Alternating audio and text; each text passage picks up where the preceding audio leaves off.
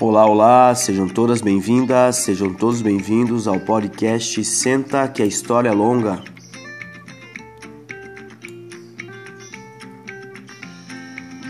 Meu nome é Edinaldo Enoch, eu sou professor de História e estou dando início hoje, dia 15 de julho de 2021, ao episódio número 17 desse nosso podcast. Para você que está chegando agora, o podcast Senta que a História é Longa é um podcast destinado ao estudo e à compreensão da história do Brasil. Seja você aí do ensino fundamental, do ensino médio, se preparando para o Enem ou para o vestibular, ou você que tem interesse em saber um pouco mais sobre a história do nosso país, fica o convite para nos acompanhar. Hoje se inicia um novo período da história do Brasil, período esse conhecido como período joanino, que se inicia em 1808 e vai até o retorno da família real brasileira em 1821. Esse período é bastante importante para a história do Brasil, bastante significativo, porque as sementes definitivas da independência do Brasil serão lançadas nesse período bastante coisa vai acontecer, bastantes transformações políticas, econômicas, tratados comerciais desvantajosos, outros nem tanto, acontecerão nesse período joanino, famoso período joanino de 1808 com a chegada da família real no Brasil. Então, em 1808 se encerra o período colonial brasileiro. Nós vimos discutindo nos últimos 16 episódios o período conhecido como período pré-colonial e também o período colonial brasileiro. Discutimos aí os tratados de Tordesilha, Tratado de Madrid, os tratados importantes para a redemarcação do território brasileiro. Discutimos os movimentos nativistas, os movimentos de emancipação que aconteceram no Brasil.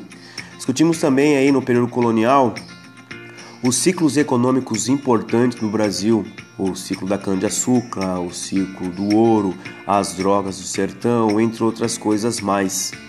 Fiquei devendo alguma coisa relacionada às questões culturais, às questões políticas, uh, relacionadas às questões indígenas, às questões escravistas e também alguns tratados econômicos. Mas isso eu vou tratar em momento posterior. Eu quero fazer um apanhado geral para preencher essas lacunas que ficaram para aqueles que querem adentrar um pouco mais profundamente na história do Brasil. Esses 16 episódios tratados até esse momento dão um panorama geral, mas bastante preciso da historiografia brasileira dos principais acontecimentos. Então, nada foi descartado de é, relevante, tudo foi tratado e foi explicado. Aqueles que têm interesse em se aprofundar um pouco mais já tem aí as chaves do castelo para ir abrindo aquilo que lhe interessar melhor, os períodos que lhe interessar melhor, os acontecimentos que lhe interessar melhor. Mas eu quero retornar ao período colonial brasileiro para discutir principalmente as questões culturais, as questões indígenas, que não foi tratado com profundidade e abrangência, e também a questão escravista, cultural e social uh, desse, desse contexto bastante importante também no período colonial e vai se estender também no período joanino. Então fico devendo isso e com certeza nos próximos episódios eu vou dar um retorno é, num deles para falar dessas características importantes. Aí sim a gente vai ter amarrado o período uh, colonial brasileiro. Mas o assunto que se inicia hoje também é importantíssimo e vamos dar início já. Em 1808, novembro de 1807 início de 1808, vem para o Brasil a família real brasileira, a corte real brasileira, porque não veio somente a família real, mas sim algo em torno de 15 mil pessoas. A corte portuguesa toda foi transferida para o Brasil. Isso vai dar um impacto bastante importante e grande na história do Brasil a partir desse momento. Mas antes de falar propriamente do translado e da chegada da família real no Brasil, nós temos que falar do contexto histórico que fez com que a família real portuguesa largasse as coisas, juntasse a tralha e viesse desembarcar em terras brasílicas. A partir de 1789, a gente viu que bastante coisa está acontecendo uh, no mundo. A gente viu a conjuração mineira no Brasil.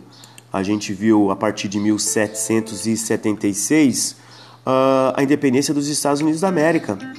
E a gente sabe que o que influenciou tanto a independência dos Estados Unidos da América, bem como a Revolução Francesa, foram os ideais iluministas. E esses ideais iluministas não tiveram fronteira e se expandiram por todo o território europeu, bem como grande parte do continente americano, influenciando também as independências da América Espanhola. Mas essas ideias revolucionárias tiveram um impacto muito maior na França, culminando com a Revolução Francesa de 1789. Essa revolução vai se estender por aproximadamente aí 10 anos, até que Napoleão Bonaparte é, surge e se torna imperador francês a partir de 1799. A partir desse momento inicia-se as guerras napoleônicas. Napoleão tinha um interesse grande de redefinir o mapa europeu e para isso era necessário por fim as monarquias absolutistas. Então, uma a uma foi caindo. A Itália, a Áustria, a Prússia, uh, parte da Rússia, a Espanha se alia à, à França.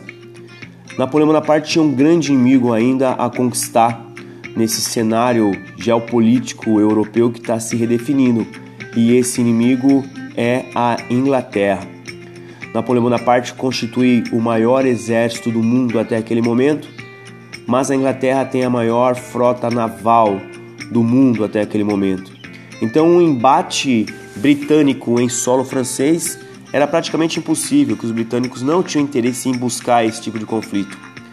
E Napoleão Bonaparte arrisca as suas fichas e cria uma armada com o intuito de invadir a Inglaterra. O nome dessa batalha passa a ser chamada de Batalha de Trafalgar. Não era de se esperar, Napoleão Bonaparte é derrotado humilhantemente nas mãos do almirante Nelson, que entra para a história como um dos maiores almirantes da história da Marinha Inglesa. Napoleão Bonaparte não desiste então do seu intuito de dominar a Europa e de enfraquecer a Inglaterra e cria algo que vai entrar para a história como o bloqueio continental. O bloqueio continental passa a ser chamado o intuito do Napoleão Bonaparte de é, destruir a economia inglesa. E a interesse de destruir a economia inglesa, já que não deu por guerra, vai ser economicamente proibindo todas as nações europeias de comercializar com a Inglaterra. Então cria-se um cordão chamado de bloqueio continental e nos principais portos do mundo europeu uh, tinha franceses e a marinha francesa e o exército francês com o intuito de impedir a chegada e entrada de produtos britânicos. Todas as nações até aquele momento aderiram ao bloqueio continental, exceto uma nação, e essa nação é Portugal. Portugal tinha problemas sérios com a Espanha tinha perdido uma batalha ali na fronteira da Espanha, chamada Batalha das Laranjas, e perdeu um território importante ali fronteiriço. Então, Portugal já tinha um grande receio de que pudesse ser invadido pela Espanha, aliada da França, ou até mesmo pela própria França. Então, o único aliado que uh, Portugal tinha nesse momento era a Inglaterra. Além de um aliado militar, um aliado também econômico. Nunca é demais lembrar o Tratado de 1703, o Tratado de Methuen, chamado de Tecidos e Vinhos, que fez com que Portugal e Inglaterra uh, fossem parceiros comerciais.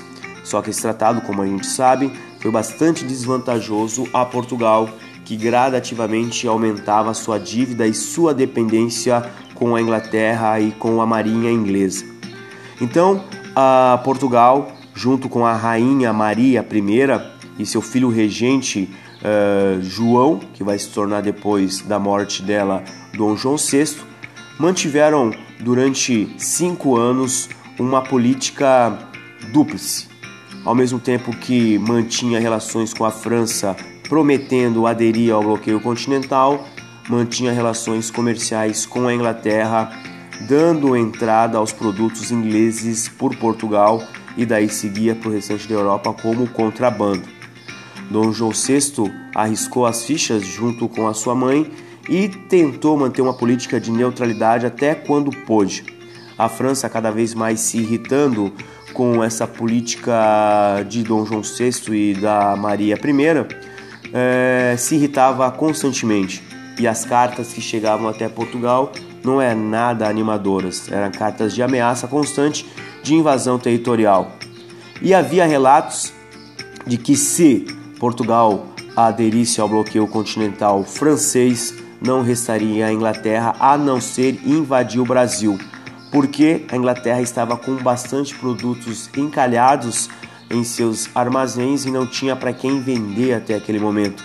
E a única parceira econômica que tinha acesso a esses produtos, que também era trazidos para o Brasil um pouco, era Portugal.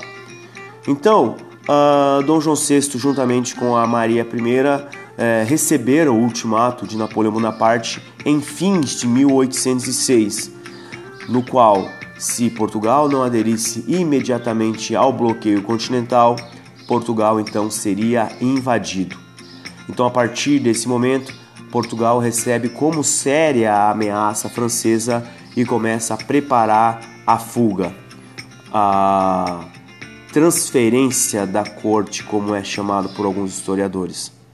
Então, nesse momento, se organiza toda uma frota naval e Dom João VI convida todos aqueles que pertencem à corte a embarcar junto com ele. Quando não houvesse espaço nos navios para colocar as mercadorias, os livros, tudo aquilo que veio, como eu vou falar daqui a pouco, cada um poderia contratar navios britânicos, porque Portugal não tinha o suficiente para trazer os portugueses para vir até o Brasil. E essa política continua até quando, em uh, novembro de 1807, uh, eh, militares franceses, juntamente com militares espanhóis, atravessa os Pirineus e se encaminha em direção a Portugal. Então essa notícia chega em Portugal com bastante alarido, que manda cartas à Inglaterra pedindo ajuda para ter a escolta e também para alugar navios. Então, lá em finais de novembro de 1807, navios britânicos eh, de guerra e navios britânicos de transporte, junto com os poucos navios portugueses que se tinham, enche-se de mercadorias, de eh, documentos e de pessoas e se transferem para o Brasil. Essa é a transferência da família portuguesa. Quando se dá inícios de 1808, a família portuguesa chega no Brasil em Bahia. E lá na Bahia é feita a primeira cerimônia, a famosa cerimônia do beijamão, no qual Dom João VI desembarca, Carlota Joaquina, sua esposa, que estava em outro navio, não desembarca e se inicia então um processo de adoração ou processo de cumprimento e festividade da vinda da família real. Vários navios descem para o Rio de Janeiro, outros tantos ficam na Bahia. Uh, depois de uma semana aproximadamente, Dom João VI vai até a nova capital, como todos sabemos, que é o Rio de Janeiro. Se estabelecendo no Rio de Janeiro, começa-se as tramitações com a Inglaterra, que a Inglaterra não trouxe a família real simplesmente por bondade, ela tinha interesses bastante grandes nas questões comerciais.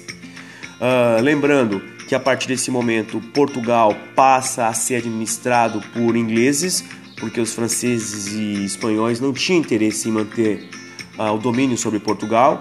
O maior domínio mesmo era em relação à entrada desses produtos que continuavam entrando. A partir do momento que houve esse bloqueio, houve essa contenção, não havia interesses comerciantes e comerciais para que houvesse essa permanência de franceses lá. Certo, pessoal? Então, em 1808, a família real uh, portuguesa faz a primeira coisa que vai ser bastante importante para a questão comercial, que vai ser a abertura dos portos para as nações amigas. Isso é um dado bastante importante para a história. 1808, assinatura da abertura dos portos para as nações amigas. Porém, tem algumas nuances importantes a serem discutidas nesse termo. Não há nações amigas. A gente tem que lembrar que todo o continente europeu que mantinha comércio com Portugal estava domínio dos franceses. E os franceses não eram amigos. Então, era, em trocando em miúdos, abertura dos portos para os ingleses, certo? E esses ingleses aproveitaram muito bem, porque a partir de 1808 rompeu-se definitivamente, pessoal, o pacto colonial, a exclusividade do comércio eh, português para com o Brasil se encerra a partir desse momento. Então, a vinda da família real trouxe esse prejuízo para os comerciantes portugueses. Isso vai ser bastante importante, como a gente vai ver. Então, a partir de 1810, foi feito outros tratados. E um tratado muito importante que vai repercutir bastante na história do Brasil é um tratado chamado Tratado de Comércio e Navegação e Tratado de Aliança e Amizade. Esse tratado, assinado em 1810, estabelece alguns critérios alfandegários. Quais são? É o seguinte: a Inglaterra, para trazer os seus produtos que estavam lá encalhados, muitos deles veio para o Brasil sem utilidade nenhuma, como a gente vai ver daqui a pouco, pagava 15% ad valorem, 15% sobre o valor dos produtos. Era a menor taxa comercial que se tinha no Brasil naquele momento. Por quê? Porque Portugal pagava mais caro é isso que é o engraçado da história. Os produtos portugueses na colônia portuguesa pagavam 16%. A gente tem que lembrar que Portugal é um, um país bastante atrasado no desenvolvimento industrial naquele momento. Então, literalmente, deu-se à Inglaterra a utilização ampla dos portos para o desembarque dos seus produtos. As outras nações ficaram com um prejuízo bastante grande, era de 24% ad valorem, 24% sobre os valores. Então ficou claro e evidente que os ingleses tiraram bastante proveito dessa nova taxação de impostos. 15% Inglaterra, 16% Portugal, 24% as outras nações. Então isso fez com que produtos ingleses fossem inundados aqui no Brasil. Casacos de pele, patins de gelo, produtos do inverno intenso que existia na Europa passaram a ser utilizados aqui no Brasil. Outras questões mais que a gente vai falando ao longo uh, desses podcasts futuros, que vai falar um pouco da cultura uh, inglesa que chega no Brasil, misturado com uma cultura francesa, dos trejeitos, das características, de uma nova cultura europeia que se renova no Brasil a partir desse momento é bastante interessante também.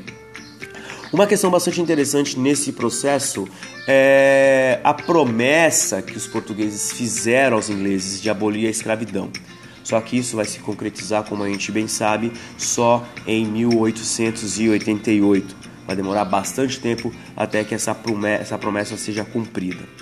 Outra questão bastante importante, pessoal, são as criações do período joanino.